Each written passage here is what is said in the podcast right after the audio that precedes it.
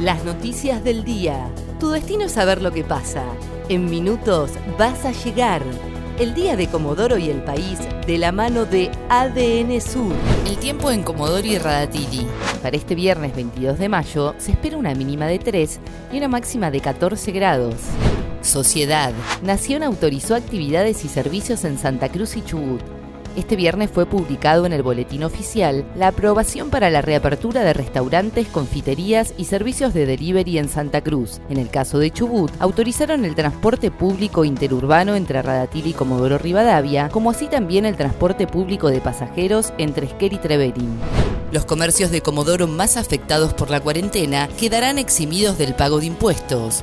El Consejo Deliberante aprobó este jueves por unanimidad el proyecto enviado por el intendente Juan Pablo Luque. Se trata de exenciones impositivas por 30, 60 o 90 días según cada caso. Abarca el impuesto inmobiliario y automotor, ingresos brutos y tasa de comercio e industria. Lanzan descuentos para visitar Puerto Madryn. Se trata de productos turísticos que se podrán adquirir de manera anticipada y se podrán usar hasta junio del 2021. Hay descuentos de entre el 30 y el 50% en alojamientos y distintas excursiones como el avistaje de ballenas. Policiales. Una masajista filmaba a sus clientes y luego los extorsionaba. Efectivos de la División Investigaciones de la Policía del Chubut realizaron allanamientos en una casa de Esquel luego de la denuncia de un funcionario público que acusó a una mujer de haberlo filmado en una sesión de masajes y después le pidió 35 mil pesos para no difundir las imágenes.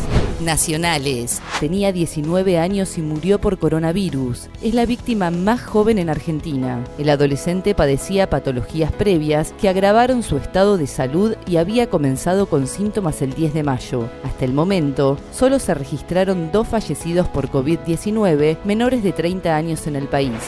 El tiempo en Comodoro y Radatili. Para este viernes 22 de mayo se espera una mínima de 3 y una máxima de 14 grados.